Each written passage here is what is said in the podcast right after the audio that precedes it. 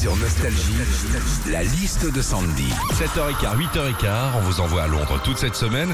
Il y a certaines expressions à connaître quand on va en Grande-Bretagne. Sandy, tu nous racontes tout. Et oui, bah déjà quand on va en Angleterre en avion à l'aéroport, là-bas il y a des panneaux de partout où il y a écrit Kiss and Fly. Kiss and Fly, c'est l'équivalent du dépose minute chez nous. Ah ouais? Ouais, ouais, chez les Anglais c'est beaucoup plus glamour, un bisou et on s'envole.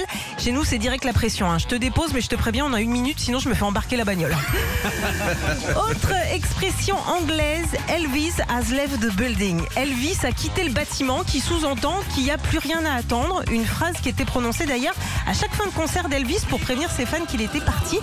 Elvis a quitté le bâtiment. Ouais, encore euh, euh, une fois, c'est très chic chez les Anglais. Parce que nous, l'équivalent en français, quand même, c'est les carottes sont cuites. hein.